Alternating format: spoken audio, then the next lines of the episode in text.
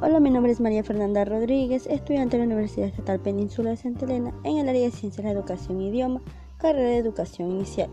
TICS aplicada a la educación, materia impartida por la docente máster Amarilis Leines Quinde, y hoy les voy a hablar sobre la clasificación sobre los gestores bibliográficos. Los gestores bibliográficos se, se clasifican según su uso, como los gestores clásicos. En este tipo de gestores necesitan forzosamente ser instalado en el ordenador desde que se vaya a trabajar, como Citavi o EndNote. También se clasifican como los gestores web.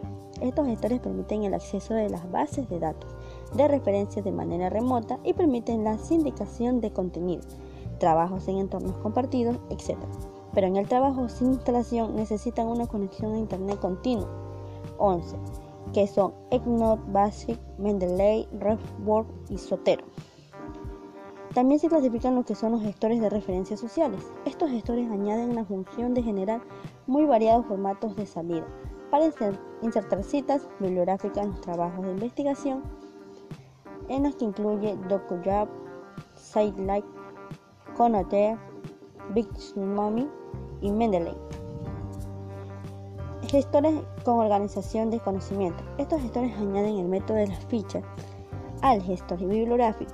Permiten guardar no solamente los datos bibliográficos y poco más, sino también textos de citas extraídas de los comentarios sobre los textos partes de texto y a veces las ideas propias. Estos elementos pueden ser enriquecidos de palabras clave independientemente de las referencias bibliográficas, como bibliography, citavi, social.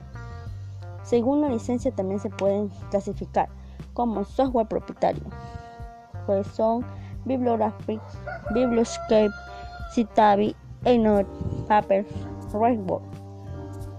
Freeware, de uso gratuito, Sid, Unlike, Mendeley y Sotero.